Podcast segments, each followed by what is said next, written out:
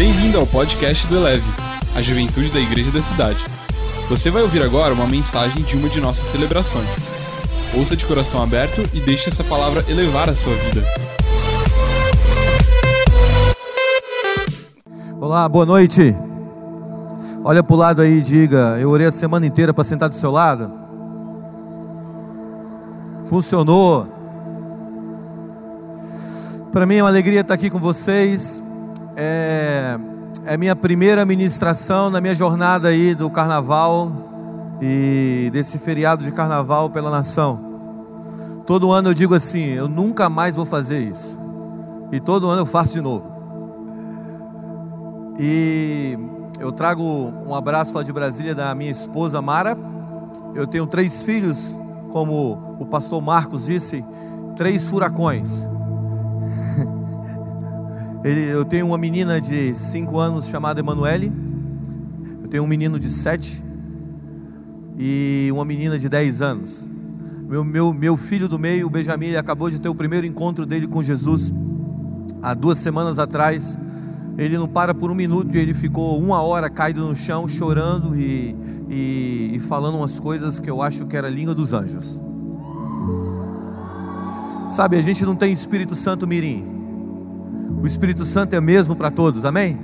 A Bíblia diz, há uma promessa que o Espírito dele seria derramado sobre toda a carne. E a gente estava tendo uma, uma, uma, um ajuntamento da nossa igreja lá em Brasília no início de ano. E eu fui chamado às pressas na sala das crianças. E quando eu cheguei lá, ele estava caído no chão. E ficou uma hora ali recebendo uma visita do Senhor. Teve outra criança que viu Jesus entrando, o meu, o meu sobrinho, ele viu Jesus entrando e ele também foi cheio do Espírito Santo. E outras crianças que estavam na sala começaram a ser cheias do Espírito Santo. Então esse meu ano já começou maravilhosamente bem. E eu sei que 2018 será um dos melhores anos da sua vida. E eu estou muito feliz de estar aqui em São José, aqui na igreja da cidade. É, eu quero agradecer ao pastor Carlitos por me receber tão bem. Tivemos um tempo tão maravilhoso agora à tarde. E eu sinto que Deus vai fazer algo poderoso e único nessa noite. Essa noite vai ser o teu ponto de virada. Talvez daqui a 10 anos, 10 anos para frente, você vai se lembrar dessa noite. Você vai se lembrar do que Deus fez com você nesses últimos, nesses próximos três dias. A sua vida será marcada com a semente da eternidade. E eu acredito de verdade que o que Deus irá fazer hoje irá mudar o seu sistema de crenças, irá transformar a maneira como você pensa e irá te posicionar para uma transformação no meio que, você, que Deus te inseriu. Sabe, eu, eu, meu pai, como, como o Marcos disse, nós, nós fizemos uma transição na igreja, nós estamos nessa transição ainda. E o meu pai, o meu pai, ele ele nasceu numa cidade do interior de Goiás. E o pai do meu pai, o meu avô, morreu quando ele tinha 18 anos. A minha avó morreu quando meu pai tinha 3 anos. Na noite que minha avó morreu, na manhã que antecedia a morte dela na noite, ela chamou a irmã mais velha do meu pai e disse assim: Eu vou morrer. E eu vou morrer no parto do teu irmão mais novo, porque ela estava grávida. E ela ia dar luz nessa noite. E ela disse assim: ó, pede para o seu pai cuidar de todas as crianças, especialmente do Ademar, que é o meu pai, porque Deus tem algo com a vida dele e com a geração dele. Uma pomba entrou na casa, eles, é, é, era numa cidade no interior de Goiás, e essa pomba ela entrava e sentava na cabeceira da cama. Eles espantavam a pomba, a pomba voava e pousava no, no, na marquise da casa. Essas casas antigas não tinham forro. E naquela noite a minha avó faleceu. E meu, meu, meu avô, meu avô nunca mais casou.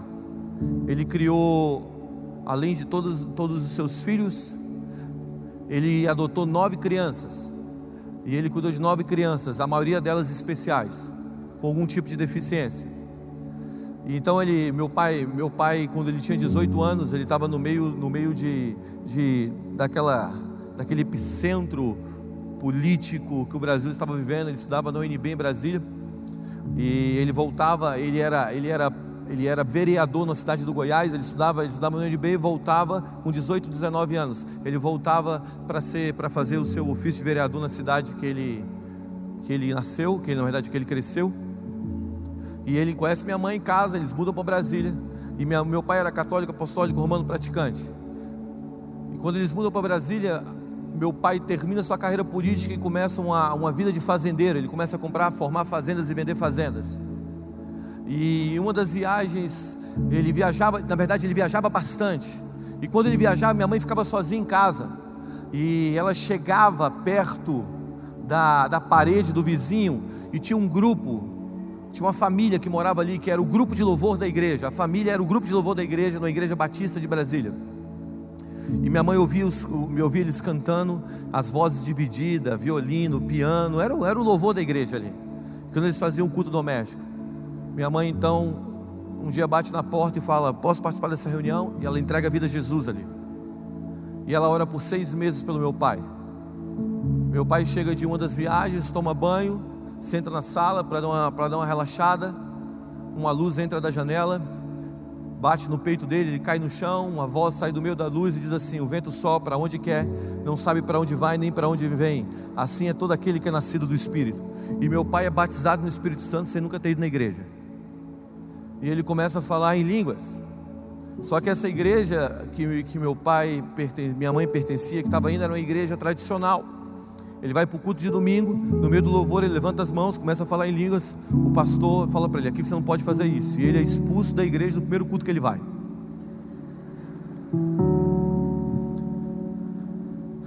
E então ele sai e ele vai para uma outra igreja. De dois meses nessa igreja, ele começa a ir num culto de oração às seis horas da manhã. Na terceira vez que ele foi nesse culto, na hora que ele chega na igreja, o, o cara que liderava esse culto, era, essa igreja era a maior igreja de Brasília, devia ter mais ou menos umas 15 mil pessoas essa igreja. E quando ele chega lá, o pastor está com a chave da igreja, a chave da igreja dizendo bem assim: o líder, o líder do culto de oração. Deus me disse que o primeiro homem que entrasse aqui ia dirigir esse culto. Entrega a chave da igreja na mão do meu pai. E meu pai começa a dirigir um culto de oração. Ele faz isso pelos próximos 10 anos. E eu cresci vendo Deus operar milagres através da vida do meu pai, ali na cidade de Brasília. Mas meu pai nunca saiu daquela região. Na verdade, o que eu quero te contar, eu quero começar contando essa história, não estava nem programado, é que demora muito tempo para que, que Deus faça as coisas de repente. Sabe, essa história não começou em mim, essa história não está em mim, essa história é, ela, ela vem, ela vem lá de trás, de algo que Deus já vem fazendo desde os meus avós. Demora muito tempo para que Deus faça as coisas de repente. Talvez você tenha promessas de Deus, e certamente você está dizendo: Deus, e aí? Quando isso vai acontecer? Na verdade, Deus está te colocando muitas vezes em um processo, porque esse processo vai ser a maneira pelo qual Deus vai trabalhar em você, vai te fortalecer para que um dia você possa viver com o peso das promessas dEle. E eu sei que, que essa noite, talvez e certamente Deus irá trazer palavras novas. O que esse lugar vai virar? Esse lugar vai virar um, uma estufa, uma estufa para que os sonhos e as promessas de Deus germinem na sua vida. Sabe, eu acredito que nessa noite, nessa noite, o Senhor vai começar a trazer o propósito real da sua história, do seu chamado. Eu acredito que o que Deus, Deus está fazendo, Deus está fazendo algo novo em nossa nação. Existe, existe, existe uma atmosfera de reino pairando sobre os céus da nossa nação.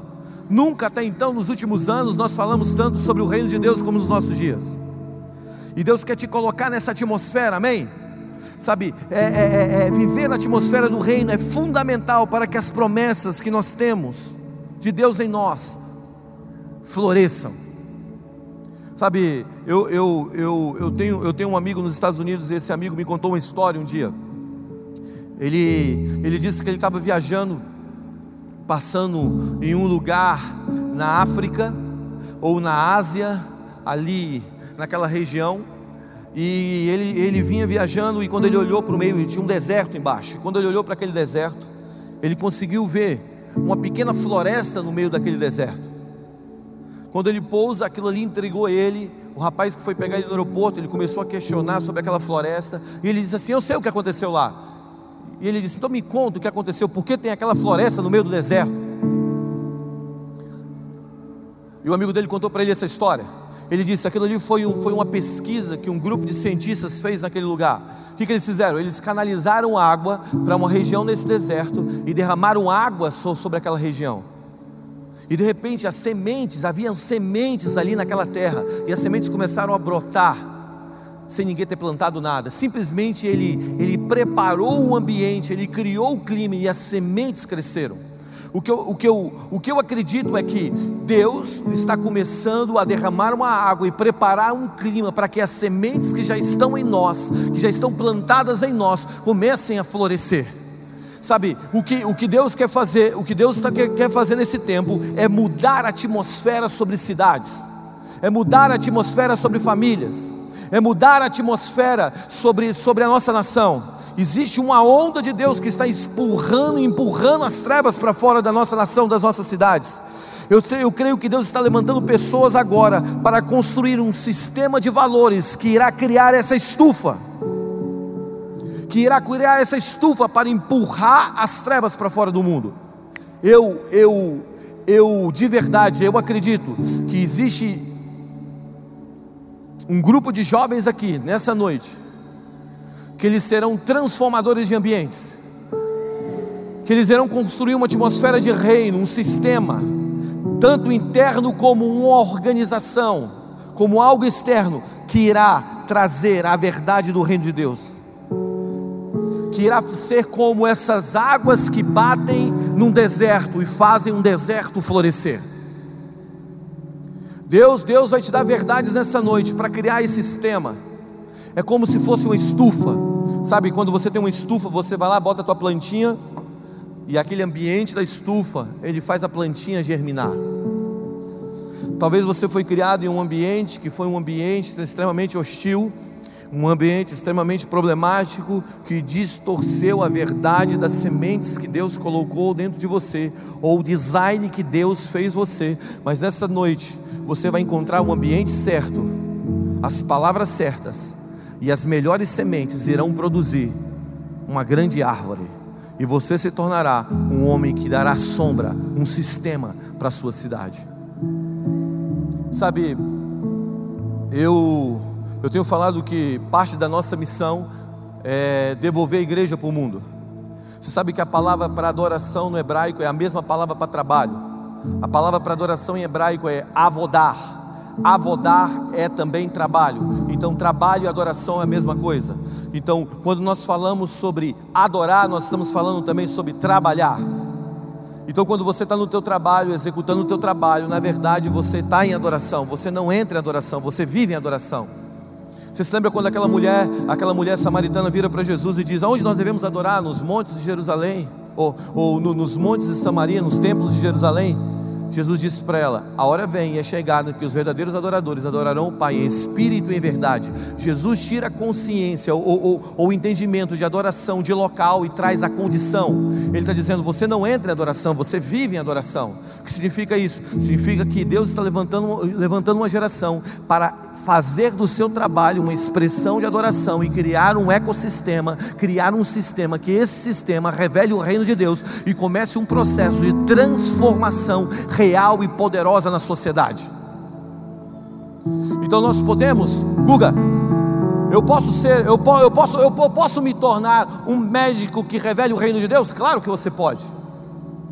Existe uma, existe uma pesquisa do Instituto Peter Wagner que diz que apenas 5% das pessoas que sentam numa igreja, num templo, estarão um dia em cima de um púlpito pregando.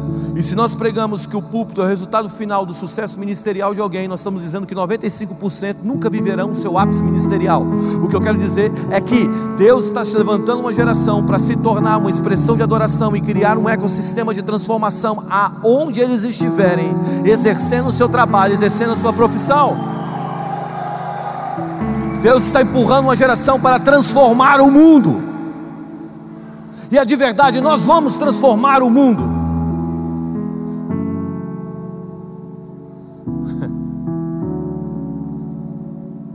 Sabe, nós somos muito, muito bons em, em, em, e na verdade nós amamos os Elias. Quem são os Elias? Os Elias são aqueles caras que se posicionam, enfrentam os profetas de Baal, clamam e caem fogo do céu. Mas muitas vezes nós não, não compreendemos os Josés, os Daniéis, que ficam inseridos dentro de um sistema ruim, corrupto, servindo reis maus. Mas no dia que eles se revelam, todo um sistema é afetado pelo poder de Deus. Talvez, talvez Deus te inseriu dentro de um sistema. E Deus não quer que você saia de lá. Porque você vai começar a criar um ecossistema, você vai começar a criar uma verdade, um templo, um altar de adoração naquele lugar, e esse altar de adoração vai começar a afetar diretamente aquele lugar, e em meses e anos nós veremos sistemas sendo transformados pelo poder de Deus. Porque a grande verdade é que o mundo só tem voz onde a igreja se calou. Sabe por que nós nos encolhemos? Nós dizemos: aquele lugar é escuro, esse lugar é santo. Esse é um pensamento nicolaíta, que é alertado lá no livro de Provérbios, sobre a doutrina dos nicolaítas, que são aqueles que separam quem são os sacerdotes, o que é santo daquilo que não é santo. Eu quero dizer para você: a Bíblia fala que Moisés andava numa terra, a terra de Midian, só depois de 40 anos que ele entendeu que aquela terra era santa, porque não é o lugar que é santo, é você que santifica o lugar. Não existe lugar, não existe lugar escuro, existe simplesmente ausência de luz. E chegou a hora de nós criarmos um sistema de transformação, oh, presta atenção, um sistema, na verdade, um sistema interno que irá refletir no mundo exterior e nós começaremos a afetar o mundo que está à nossa volta. Google, é possível ser um político cheio do Espírito Santo? Lógico que é. É possível, é possível ser um artista e não se corromper para a vaidade? Lógico que é. É possível. Porque se nós dizemos que não é possível, nós estamos dizendo que a obra do pecado é maior do que a obra da cruz, mas a obra do Calvário sempre será maior do que a obra do pecado. Então nós cremos que Deus está levantando uma geração nesse exato momento, nessa exata hora, para começar a viver um sistema de crença no mundo interior que irá influenciar o mundo exterior. Essa é a nossa hora, igreja. Essa é a nossa hora, igreja. Eu acredito numa igreja vitoriosa, porque o nosso rei é vitorioso. E Deus está dizendo que é o teu tempo. Então, eu quero te dar alguns valores. Alguns valores que vão te ajudar a criar esse ecossistema, essa, essa, essa atmosfera que é capaz de transformar. Porque você está dizendo assim, você está me, Guga, você está me dizendo então que é possível viver num lugar escuro e brilhar? Sim.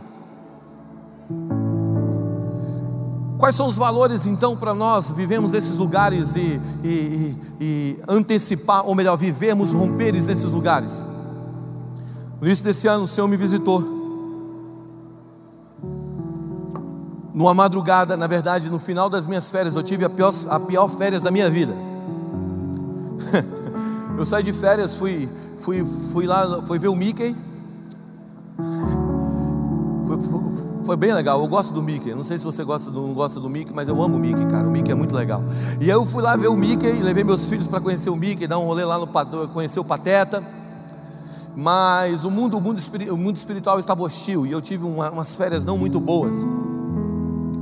Eu não tinha tido uma briga com a minha esposa há muito tempo. Eu tive uma briga assim bem ruim numa praia lá perto de Miami. E quando eu fui para o quarto, deitei no quarto, e, o, o, eu tive um sonho e o diabo apareceu para mim no sonho e disse assim: Eu sou ceifeiro, eu vim para fazer mal, eu vim para matar. E eu apontei para ele no sonho e disse assim: Olha, mas o meu Deus, ele te venceu há dois mil anos atrás, ele veio para dar vida e vida em abundância. E quando eu falei isso, eu acordei, e eu acordei gritando: Romper, nós vamos expandir, nós vamos ocupar as cidades. E quando eu estava falando isso, meu espírito se encheu e eu comecei a falar em línguas. E eu fiquei em pé no meu quarto. Eu estou falando em línguas e o Espírito Santo está me enchendo. E eu entendi que essas três verdades eram verdades para a nossa geração. Então eu quero que você abra comigo em Isaías 54.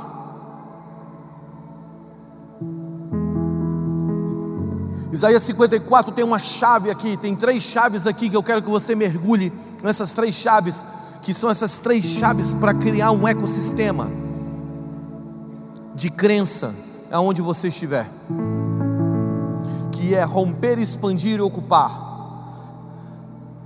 Diz assim, Isaías 54, versículo 1.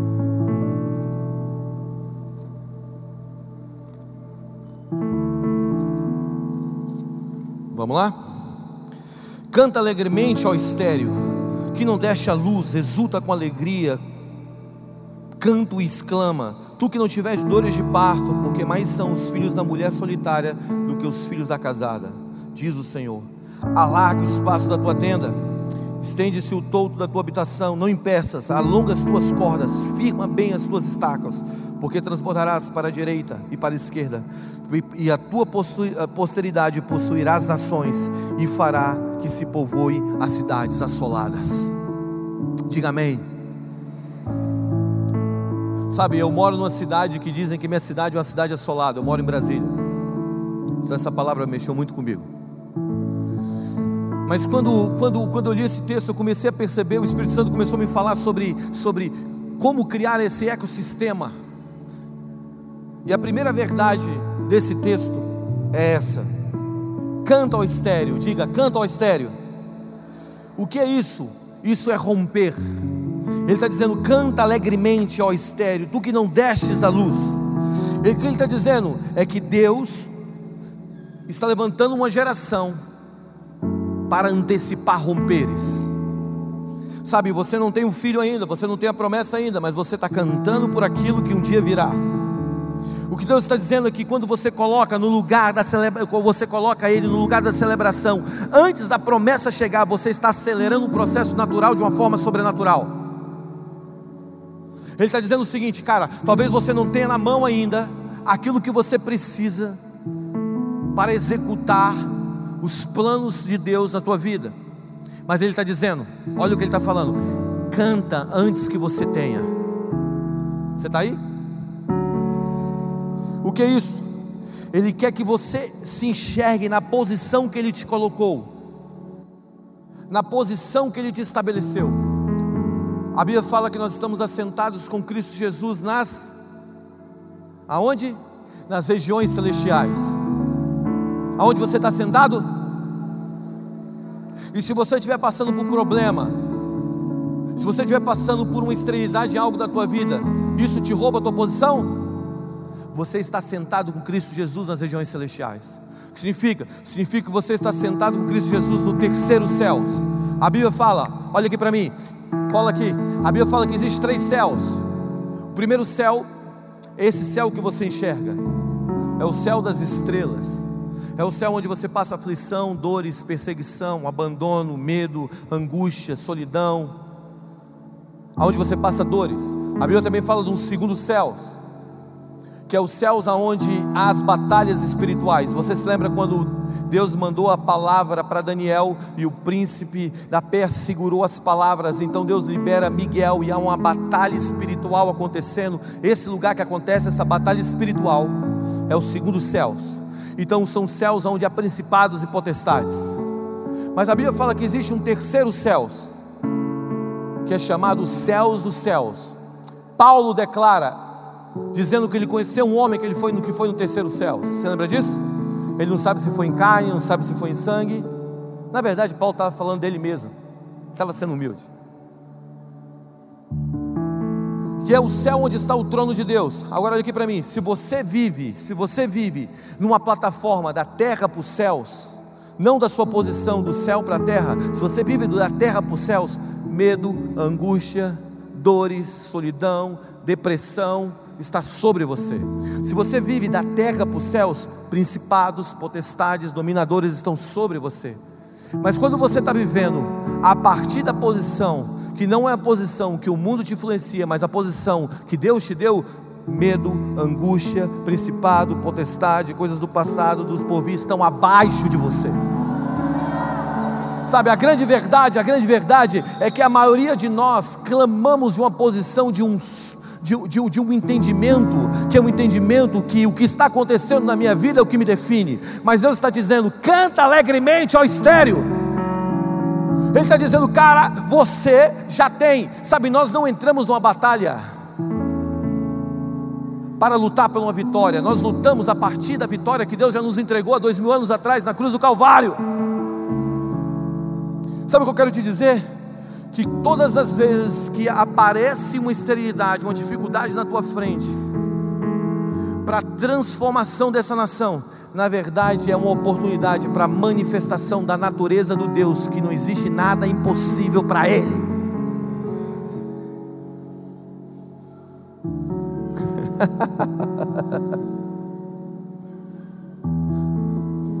Você está aí?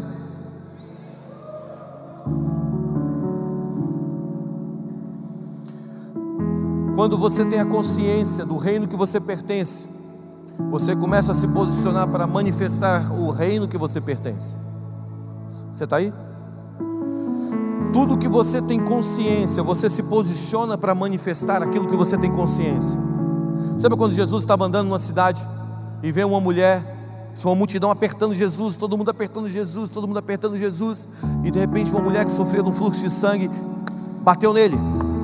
Aí ele disse assim: Alguém me tocou. Aí os caras que estavam ao lado dele falaram assim: Os discípulos dele, você está zoando a gente, né? Porque está todo mundo te apertando. Como alguém te tocou? Aí Jesus fala um negócio muito louco. Ele diz assim: Alguém me tocou, porque de mim saiu virtude, saiu poder.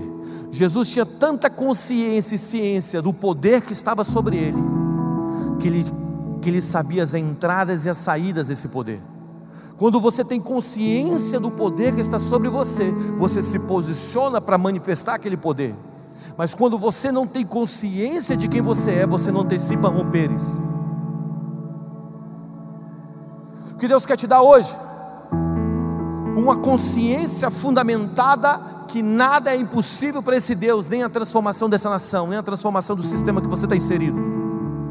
Então Deus está falando para você: canta estéreo. a política brasileira não tem jeito, canta estéreo. A política brasileira está tá escura, canta estéreo. A economia brasileira está desse jeito, canta ó estéreo. Deus está procurando homens que cantem, que antecipem romperes. Deus está buscando homem, homens que, que não sejam apenas homens que toquem um tamborim depois que o mar se abra. Deus está procurando homens que toquem o tamborim antes que o mar se abra.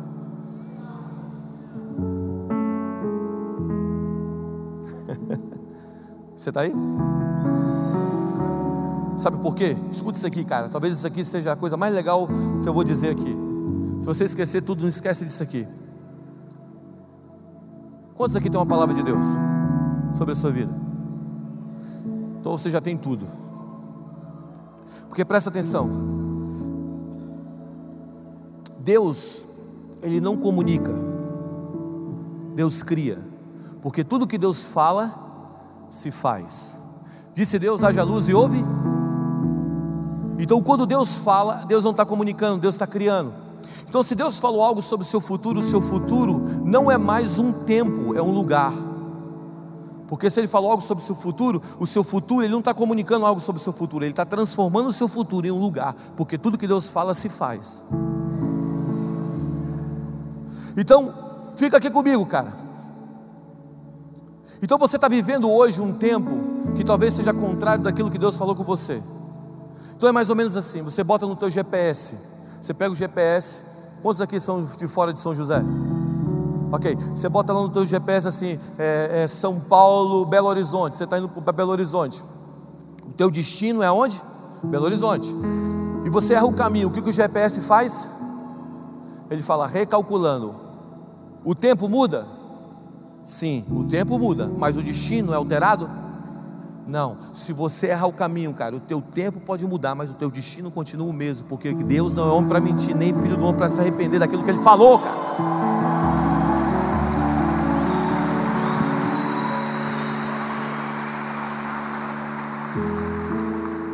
Então, quando Deus está falando contigo, quando Ele está dizendo, quando Ele está liberando uma palavra, você tem que acreditar naquilo, então você tem que começar a cantar antes das coisas acontecerem. Comece a celebrar antes das coisas acontecerem. Imagina, imagina, imagina Noé recebendo a palavra da arca e querendo só construir a arca depois que, depois que começa a chover. Não, não, não, não. Você, quando recebe uma palavra, o seu sistema de crenças é alterado e você precisa começar a viver por aquilo que ele falou, ainda que você não veja ainda que você, ainda que você não, não, não, não enxergue aquilo que Deus falou, o que é isso? É antecipar romperes. Se você tem uma palavra de Deus, eu quero dizer para você que mais cedo ou mais tarde vai germinar na tua frente. Começa a cantar, porque você está antecipando aquilo que Deus liberou sobre você. Deus falou que essa nação, que essa nação seria um celeiro de missões para o mundo. Deus falou que essa nação seria uma nação justa. Deus disse que essa nação seria um celeiro de avivamento para as nações. Deus disse que a canção dessa nação correria o mundo e nós cremos ainda que não estejamos vendo. É assim que nós precisamos viver. Sabe por quê? Porque Deus dá visão pela audição. Você está aí? Todas as vezes que Deus quer te dar uma visão, Ele não te mostra apenas, Ele te fala. Deus te dá uma visão pela audição. Então é mais ou menos assim: Deus bota um profeta no vale dos ossos secos e fala: O que, que você vê? Ah, eu vejo um vale de ossos secos. Aí Deus fala para ele: O que será que esse vale pode ter vindo? O que, que Deus está falando? Deus está falando, dando uma visão para ele pela audição. O vale continua seco, mas se você estiver ouvindo Deus, Deus está criando uma imagem diferente do vale.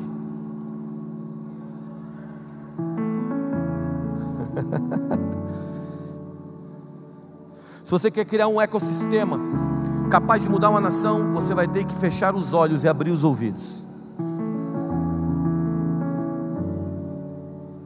E muita gente vai dizer que você é louco.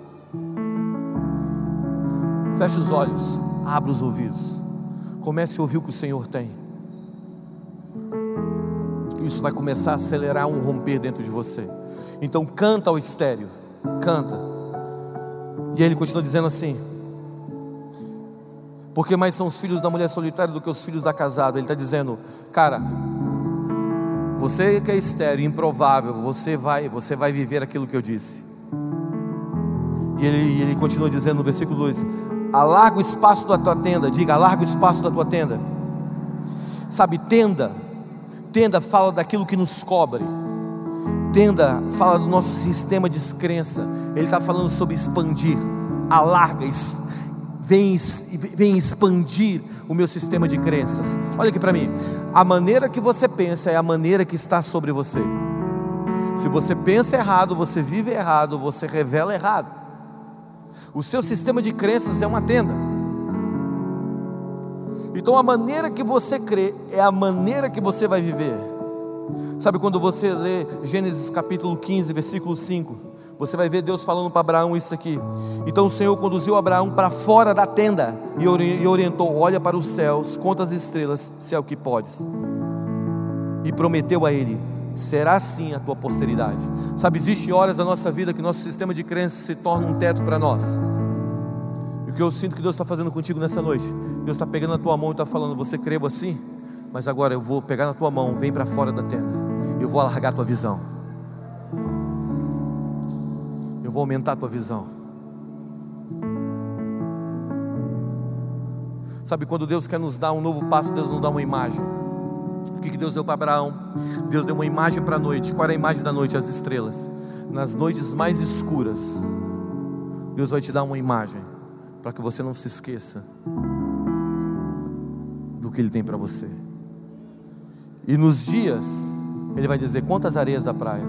Ele vai te dar uma imagem para a noite e uma imagem para o dia, para que a tua visão não seja alterada pelo clima ou pelo ambiente, que você continue na visão que Deus te entregou.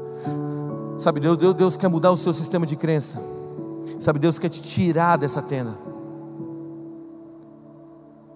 Você está aí?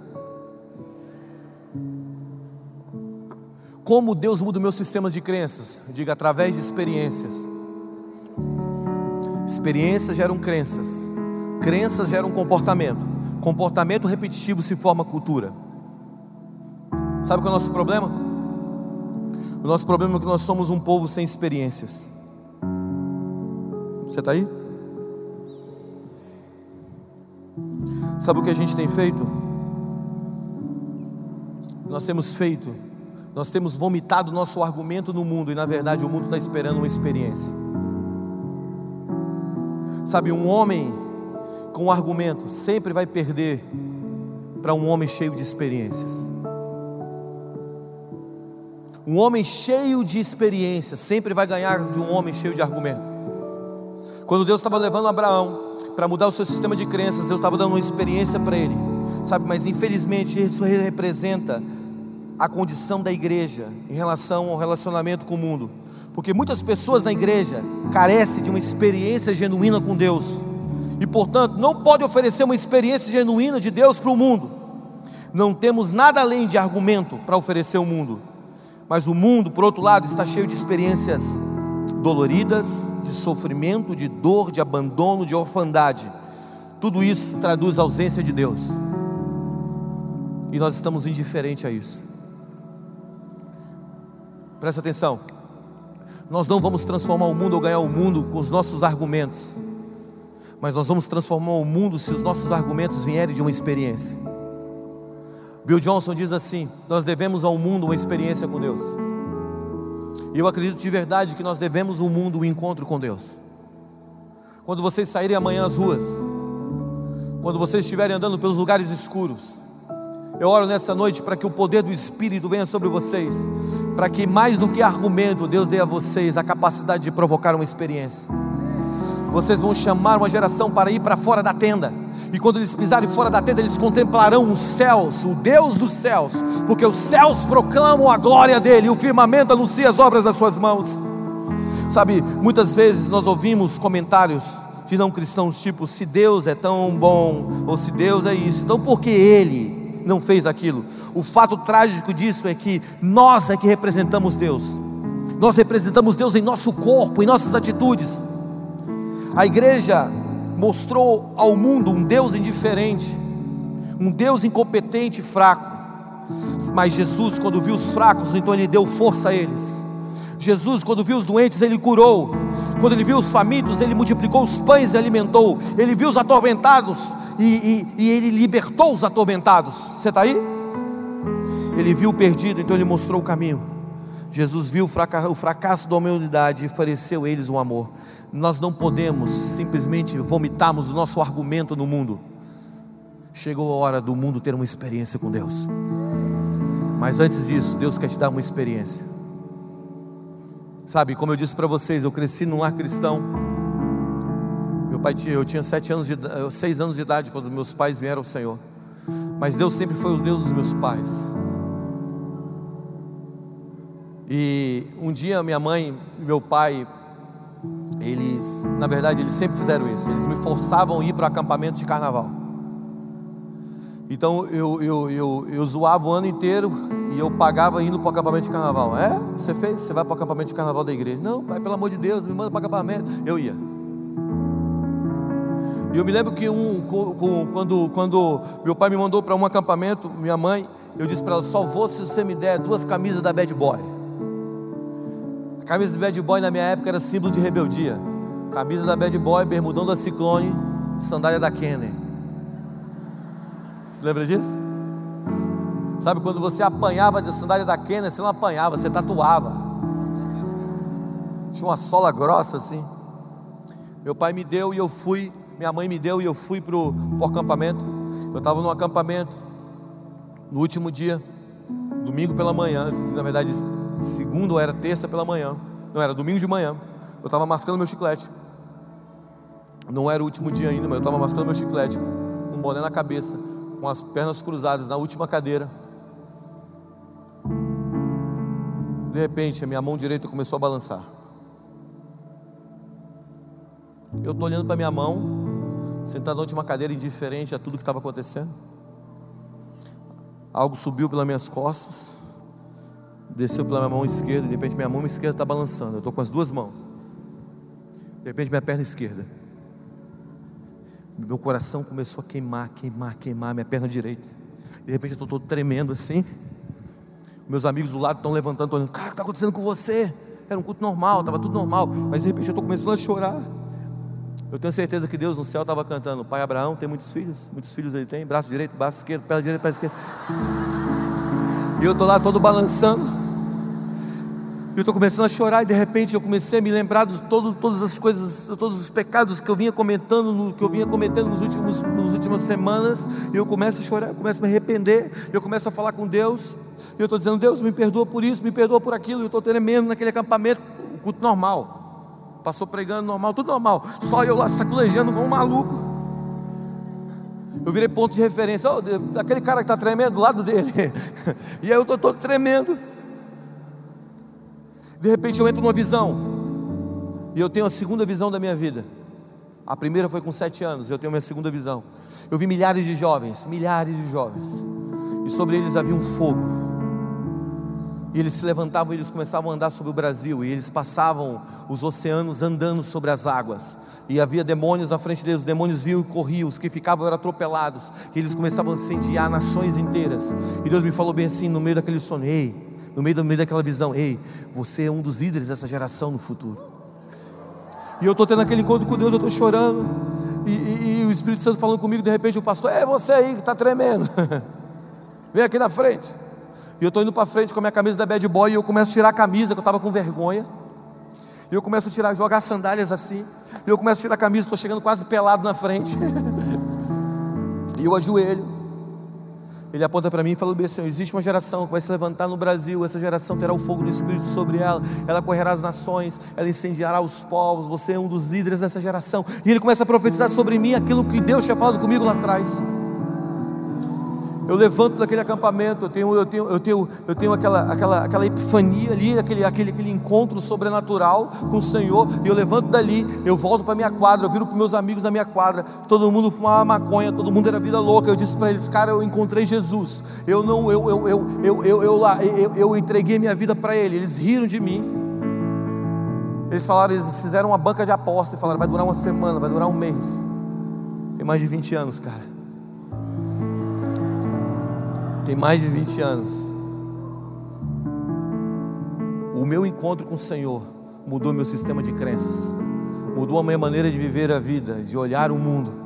Sabe o que Deus quer te dar nessa noite? Deus quer te dar um encontro tão genuíno com Ele, que vai mudar o seu sistema de crenças, que vai expandir, que vai dizer: sai da tua tenda,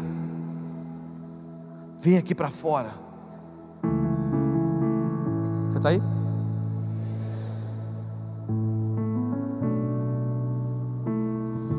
Você já ouviu falar sobre o Trump? Você já leu sobre o Trump? Você já esteve com o Trump? Você já viu falar sobre Jesus? Já leu sobre Jesus? Esteve com ele? Há uma diferença entre você ter um encontro genuíno com o Senhor que muda os seus valores, muda as suas crenças, e você vir sentar e só ouvir informação. Um homem que tem experiência vai muito mais longe do que um homem que tem informação. Nessa noite, Deus quer te dar uma experiência profunda com Ele. Encerrando. A terceira coisa, se você continuar lendo, ele está dizendo assim: alongue bem as suas cordas e firma bem as suas estacas. Diga, firma bem as suas estacas. E que é isso? O que é firmar? Diga, ocupar diga ocupar. Sabe, o objetivo da expansão é ocupação. Não adianta você expandir e não ocupar. Deus quer trazer uma consciência de ocupação para a igreja, para a sua vida. Sabe, ocupar, firmar as estacas é ter um objetivo de ocupação. Ocupação fala de maturidade.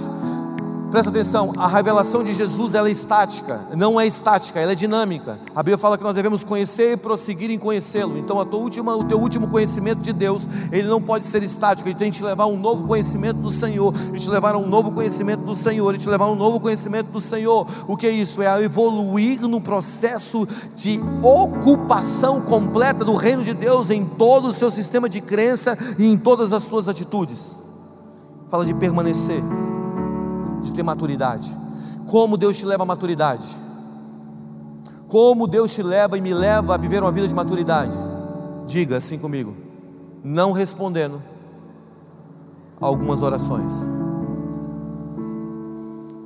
Você sabia que parte de Deus te levar a uma maturidade é não te responder algumas orações?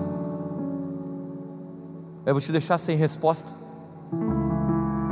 Olha aqui para mim, eu vou te explicar isso. Você já recebeu alguma palavra de Deus? Você foi na palavra de Deus e não deu certo? Já aconteceu isso contigo? Só comigo, né? Deus te mandou fazer algo, você foi lá e foi tentar fazer aquilo, não deu certo. Você se lembra quando os discípulos de Jesus, eles receberam a palavra que eles deveriam expulsar demônios, curar enfermos, limpar leprosos? Lembra disso? E eles foram. E eles encontraram um menino que era endemoniado desde pequeno, e eles tentaram expulsar o demônio do menino, e aquilo ali não funcionou.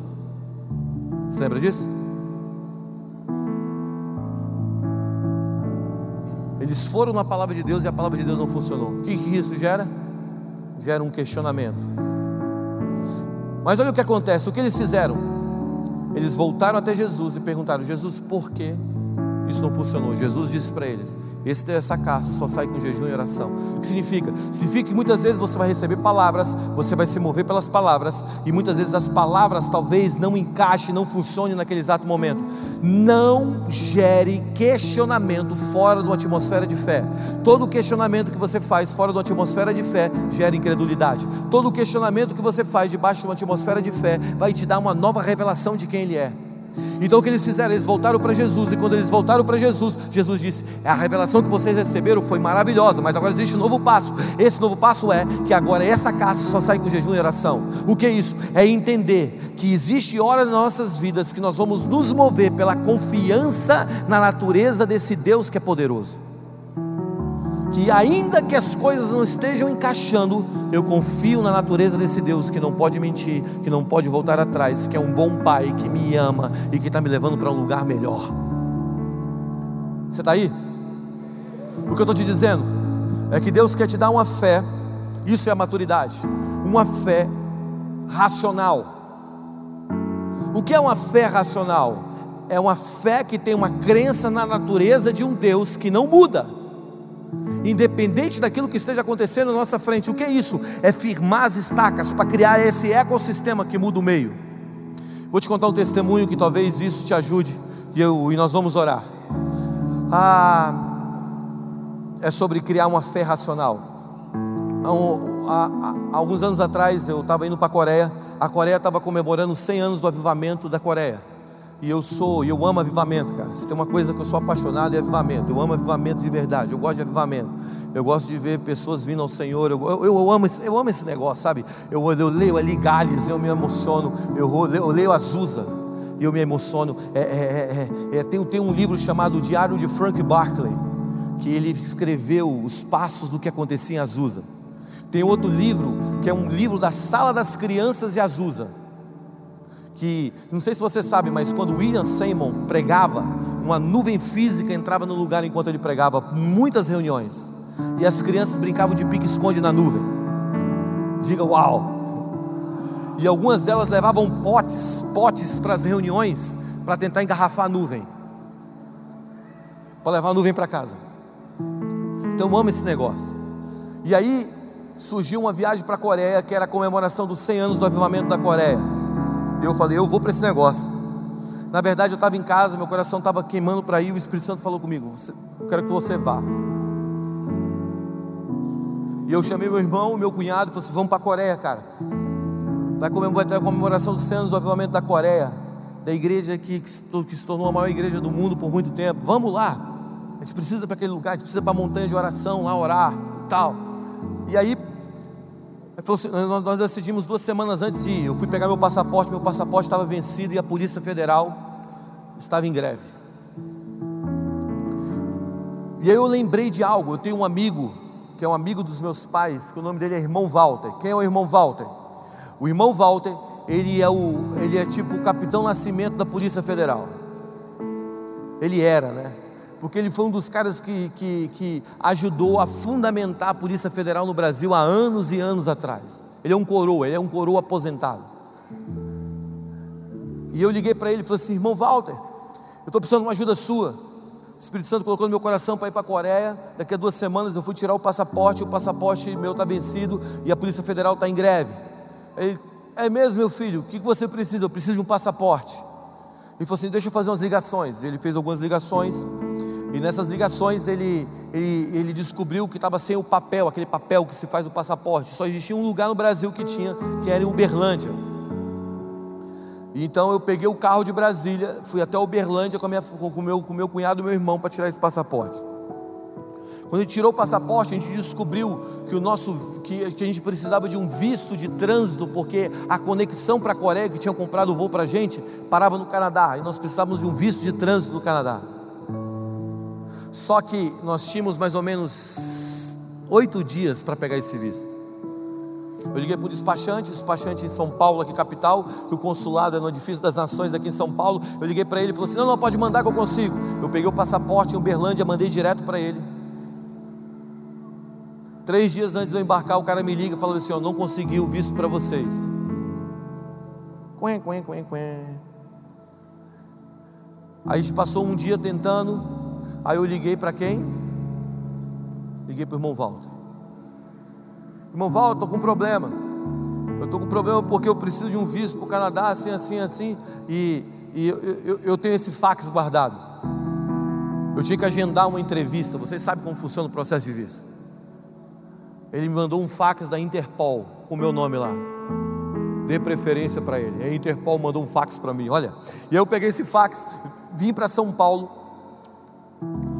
Dia que eu iria embarcar, era uma sexta-feira. Eu chego em São Paulo no Edifício das Nações, sentei marcado uma entrevista. Eu chego com esse fax da Interpol e digo para o cara que está lá, lá, lá, lá, na recepção: Olha, eu não, tenho, eu não tenho um horário marcado, mas eu tenho um fax da Interpol pedindo para me subir. O cara lê o fax e fala: Sobe. Eu subo e eu sento com uma mulher chamada Maria João. Maria João, olha, pega o fax, olha e começa a rir de mim. Ah, vocês estão de brincadeira. Vocês acham que vocês vão sentar aqui e pegar um visto com esse fax? Vai embora. Meu voo era às 10 horas da noite desse dia. Eu estava de manhã, na sexta-feira, meu voo era às 10 horas da noite. Isso era mais ou menos meio-dia já. Eu desci. Para quem eu liguei? Para o irmão Walter. Eu ligo para o irmão Walter e digo: Irmão Walter, eu tentei aqui pegar o visto e eles, eles não deixaram. Por quê? Eles falaram que não tem condições de dar o visto. Eu queria te agradecer por toda a ajuda. Ele falou assim: Não, não, não meu filho, você vai para a Coreia.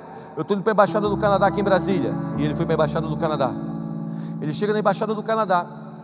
Ele se apresenta como, como, como alguém grande lá da polícia deixam ele entrar. Ele está conversando com a mulher, dizendo bem assim: Olha, eu tenho, eu tenho como eles são como meus filhos, eles estão lá na embaixada, lá em, lá em São Paulo. Eu preciso que vocês deem visto a eles e tal. É um visto de trânsito. Eles vão passar apenas apenas oito horas no aeroporto. Eles vão pegar outro voo para a Coreia. E ele está falando isso e a mulher está dizendo para ele: Não, eu não posso fazer nada. De repente passa uma mulher na porta da sala da, da, da, na porta do, do escritório, e ela ouve falar que ele é da Polícia Federal, vai até ele e diz assim: O que, que você precisa? Aí ele diz: Eu preciso de um visto de trânsito para três, três garotos que são como minha família, meus filhos, que estão lá em São Paulo.